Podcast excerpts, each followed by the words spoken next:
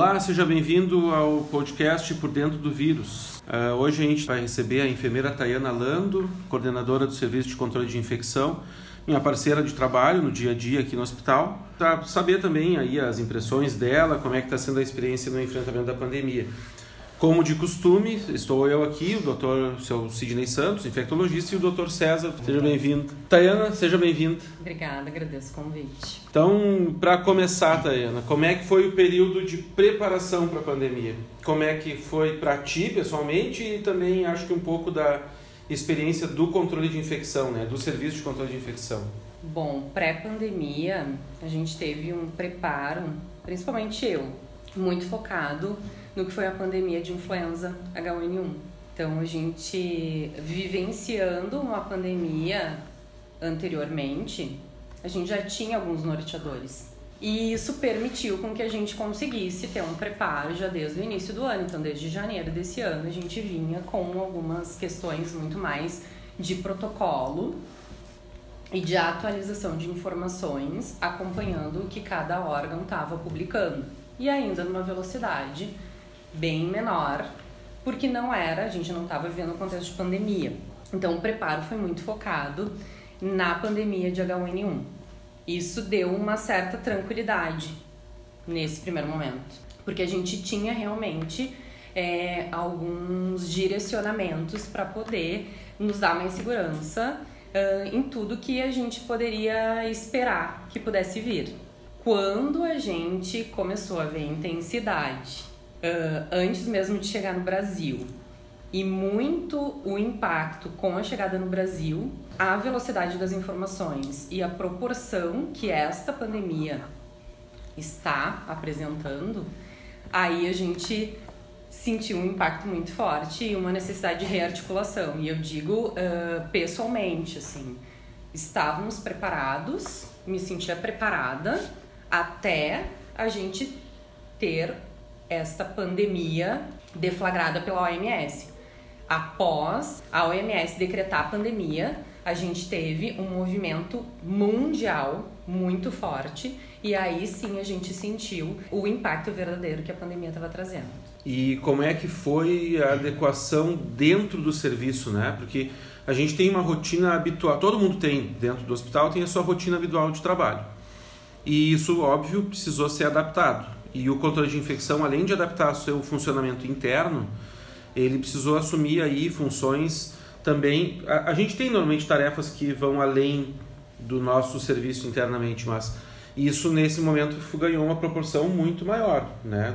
A quantidade de tarefas, a importância das tarefas que a gente passou a cumprir são muito diferentes daquelas da rotina. Como é que tu vê assim especialmente num primeiro momento internamente, como é que a gente conseguir se adaptar, né, como serviço e também como é que foi para ti a experiência de ter que dar conta de desafios que não são aqueles habituais, né, de estar dentro, de, inclusive com função de liderança, dentro de um processo que aí eu concordo contigo, né, a gente esperava uma coisa parecida com o H1N1 foi uma a proporção, o tamanho foi completamente diferente, né? Uhum. Tem semelhanças, sem a experiência prévia do H1N1 teria sido mais difícil ainda, mas de qualquer forma não é, não foi exatamente, não é exatamente a mesma coisa. Então, como é que tu viu assim a necessidade de adaptação do teu trabalho e da equipe dentro do controle e também fora do controle? Uh, a equipe é uma equipe uh, bem focada em informações e que a gente sempre está se rearticulando conforme as necessidades. O que a gente uh, vivenciou logo no início de março, que foi com a pandemia decretada, foi que as ações não poderiam ficar limitadas à equipe, tanto de rotina quanto à proposição em cima do plano de contingência que já estava é, em elaboração. A gente precisou do apoio e uma articulação de vários serviços do hospital que habitualmente também não desenvolviam essas é, atividades, por exemplo, apoio da área da educação para nos assessorar e promover uma ampliação das orientações, das capacitações e da própria acolhida dos profissionais de todo o hospital. É, nós recebemos, num período muito curto de tempo, muitas solicitações presenciais, por telefone, por e-mail e que isso logo é, ultrapassou o limite da capacidade do controle de infecção. Então, atrelado a todo esse comportamento inesperado da pandemia. Essa hum, rede de apoio interna, dos serviços internos do hospital, nos deu uma segurança maior para a gente conseguir absorver as atividades e uh, as atualizações e propondo as soluções internas, como também a gente conseguiu, no primeiro momento, pelo menos ao meu ver, a primeira experiência que a gente está tendo de um trabalho ampliado com a rede dos cinco hospitais de Divina Providência. Então, o planejamento de trabalho em rede, ele já vem há algum tempo, mas de fato a gente está vivenciando o trabalho em rede no momento da pandemia. Então a pandemia nos pressionou, é, de certa forma, para que a gente conseguisse buscar soluções em rede, atendendo a rede divina, mas também propondo soluções dentro do contexto de cada um dos cinco hospitais, que são perfis diferentes e que vão ter necessidades diferentes. Depois daquele primeiro momento, é, de muitas solicitações, muitas demandas, de um ambiente de dúvidas, mas também de muito medo, porque isso a gente presenciou de uma forma muito intensa, as pessoas com medo da sua exposição, da exposição da sua família e como que aquilo ali poderia ser, uh, como que a gente poderia atender o mais breve possível. Então, com toda essa articulação, a gente conseguiu promover aquilo que a gente se desempenha todos os dias, que é a gente assessorar da melhor forma, focando a segurança, focando a qualidade tanto dos pacientes quanto das equipes assistenciais. Então, acho que é uma experiência única e está sendo bem sucedida, ao meu ver. Certamente foi um período de muito trabalho né, para vocês. Né? Eu presenciei isso. É, certa vez, num dos nossos grupos de trabalho, eu recebi uma orientação da Tayana no meio da madrugada. Era quatro da manhã, cinco, e ela estava orientando uma questão que era realmente urgente. Eh, eu, eu enxergo o controle de infecção como nessa pandemia no hospital como um camisa 10 num time de futebol, em que todas as ações passaram por vocês para depois serem serem distribuídas e decididas. Como é que foi assim, em dado momento também vocês acabaram sendo o ouvido, né? O, psicólogo para escutar a ansiedade e angústia de todos os setores. Só que isso não era a função de vocês, mas vocês exerceram muito bem. Como é que foi poder uh, como função de liderança, estar à frente e participar de todas as tomadas de decisões difíceis, né? Como é que foi para ti vestir essa, essa camiseta do jeito que a gente viu que vestiu, que tem funcionado, mas como é que foi esse desafio pessoal de estar na frente, a tomar a decisão, escutar os outros e, e exercer esse papel que não era o, o habitual de vocês, assim? Eu acho que o principal é entender o contexto. Então a gente sempre buscou entender o contexto das situações para a gente poder se posicionar tecnicamente. Se a gente uh, optasse por uma posição técnica, eu acho que a gente ia ficar muito limitado. Então, é, entendendo a necessidade das pessoas técnicas, muitas, muitas necessidades técnicas que a gente também não tinha conseguido prever, mesmo com um planejamento inicial, atendendo os receios, as preocupações, o medo a gente, uh, e eu digo não só como uma conduta minha de trabalho, mas a conduta da equipe, o Sidney está aqui também para atestar isso, a gente sempre tenta ser empático para a gente poder promover um melhor, é, a melhor orientação técnica possível. E no meio disso tudo, tu falou da, das quatro horas da manhã, eu lembro de uma frase que tu falou quando chegou ali na sala para a gente poder fazer uma reunião focada para o CDI para endoscopia, junto com a Thaís, junto com o Rogério, que tu falou assim, ó, que vocês precisarem de ajuda, a gente está aqui para ajudar vocês. E isso foi muito importante para a gente ver, é um exemplo do CDI, teve outras áreas também que trouxeram, de dizer assim, a gente vem aqui atender telefone se vocês precisarem. Porque as áreas viram que a gente estava atuando também acima da nossa capacidade. Então a gente se desdobrou dentro do nosso possível, mas que aquele desdobramento não, tá, não ia atender só pela equipe do controle de infecção. Então, é a própria área que estava precisando da orientação técnica se dispor a ajudar em outras questões que a gente estava precisando. E eu acho que essa união e essa percepção, tanto do ponto de vista do controle quanto do ponto de vista das áreas, E aí eu incluo a própria diretoria, nossa, nosso diretor, nossos gerentes, diretoria de rede, em dizer assim, o que, que vocês precisam?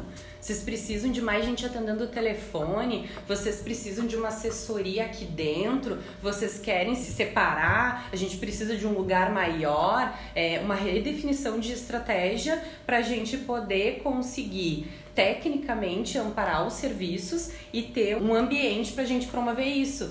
Porque ah, na semana, eu, eu posso errar aqui nas datas, mas na semana que foi decretada a pandemia, que foi no dia 11 de março, a segunda-feira, isso foi numa quarta-feira, a gente estava dando treinamento no auditório para e a gente conseguiu treinar eu e o Sidney 200 pessoas que não se faz mais esse tipo de treinamento presencial com tanta gente há muito tempo no hospital. Os treinamentos têm uh, agora uma outra característica. A gente estava com 200 pessoas em dois dias no auditório, dando orientações de forma tranquila, recebendo algumas dúvidas. Foi bem, bem uh, legal a participação das pessoas, mas havia tranquilidade. Na segunda-feira, já estava um certo caos instalado. Era telefone, era porta, então é, as pessoas entravam, as pessoas faziam fila, as pessoas ligavam, as pessoas mandavam e-mail. Aí não estou conseguindo ligar, ninguém atende, nos procuravam no WhatsApp. Precisa se organizar para poder dar conta, porque a gente se dispôs a atender tudo, todas as demandas que surgissem em decorrência da pandemia a questão foi que superou muito a nossa expectativa. As demandas foram muito maiores do que a gente estava projetando. E esse apoio das áreas que precisavam da gente, esse apoio ao controle foi fundamental para a gente poder acomodar e a gente poder direcionar melhor as ações que estavam ainda por vir.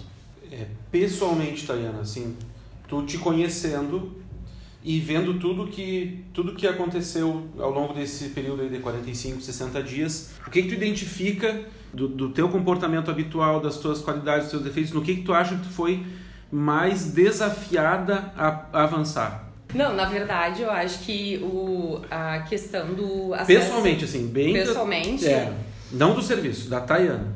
Tem uma coisa importante, assim, quem não me conhece, acho que eu sou uma pessoa super pacienciosa, super tranquila, mas uh, eu não sou tão tranquila. e aí, quando a gente começou a fazer os enfrentamentos, assim que se deflagrou a pandemia, eu senti a, a dificuldade de algumas pessoas entenderem que era um, o, o, caráter da pandemia, a velocidade uh, que a gente tinha que dar nas ações.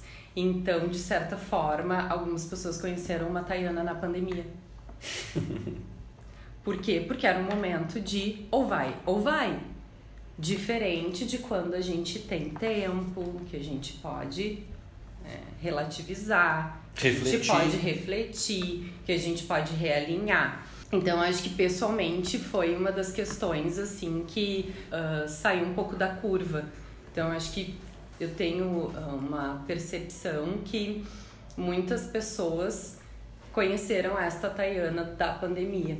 Por quê? Porque exigia sair daquela normalidade para poder mostrar a importância da gente acreditar que deveria ser feito e da gente sair de uma reunião com uh, a proposição de realmente fazer. E não só fazer uma articulação de gabinete, como a gente fala, né? Não, não gosto de decisões de gabinete. A gente busca é, aquilo que a gente pode ir lá para a ponta para a gente executar. E isso tá no trabalho que a gente faz no controle de infecção. Não é a gente falar de uma coisa ideal, teórica e inatingível. É a gente conseguir transpor isso para nossa equipe que está atendendo o paciente lá na ponta. Uh, e outra coisa, é, teve, tem algum momento, porque a gente teve vários momentos difíceis, né? Várias é, situações, reuniões, decisões a se tomar, e-mails para mandar, enfim, incontáveis decisões que foram tomadas. Tem algum momento que, bah, isso aqui foi difícil de fazer? Eu acho que foi a gente pensar na proteção da equipe no contexto de racionalização de desabastecimento. Isso realmente me tirou o sono uh, a gente precisava é, pensar e indicar uma solução, e não fala a gente só divina, mas a rede, numa articulação muito rápida e com várias uh, reflexões e discussões com diferentes pontos de vista, a gente conseguir proteger bem a equipe. Sair daqui pensando, ah, eu não fiquei completamente satisfeita com o que a gente fez hoje. E pensando nessa proteção de equipe, porque o volume de paciente nunca foi um volume, até então, né? Não foi um volume alto, uh, o, o nosso foco maior foi em proteger adequadamente a equipe, em trabalhar com as manifestações da equipe, ainda sinalizando uma insegurança com relação a essa proteção.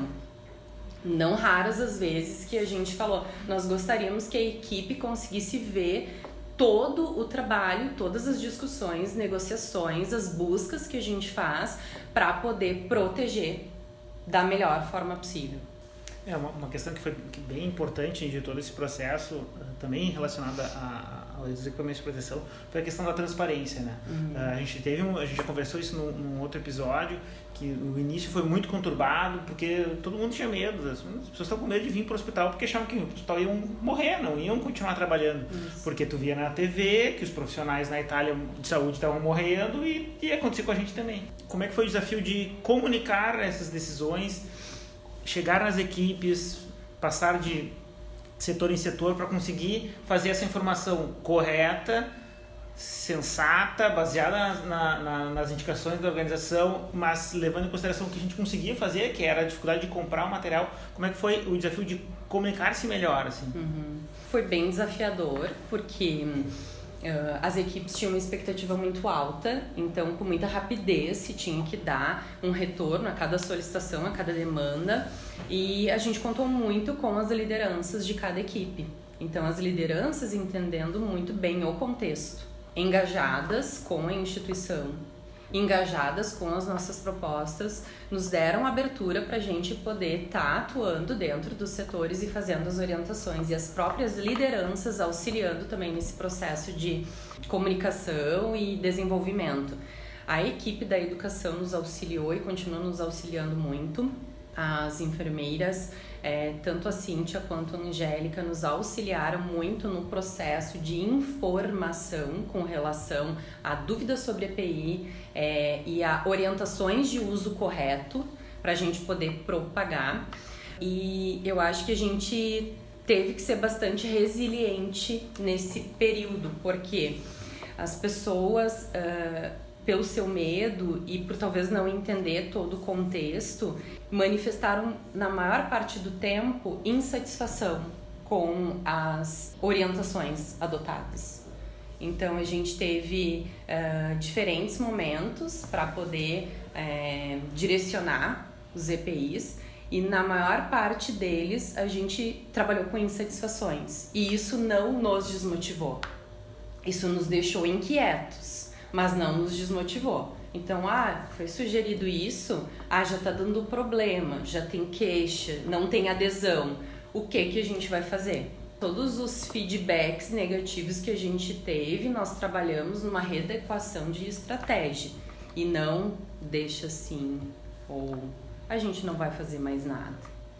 E a gente segue com essa essa abordagem, porque as questões de EPIs e de hum, não EPIs, que a gente nunca havia trabalhado num contexto de controladores de infecção, de indicação de máscaras de tecido, por exemplo, né? de normatização do uso de máscaras de tecido, essa pandemia, com essa característica única, nos trouxe. Então, nós também tivemos que é, nos revisitar tecnicamente em muitos momentos e continuamos sendo desafiados, porque a pandemia não acabou.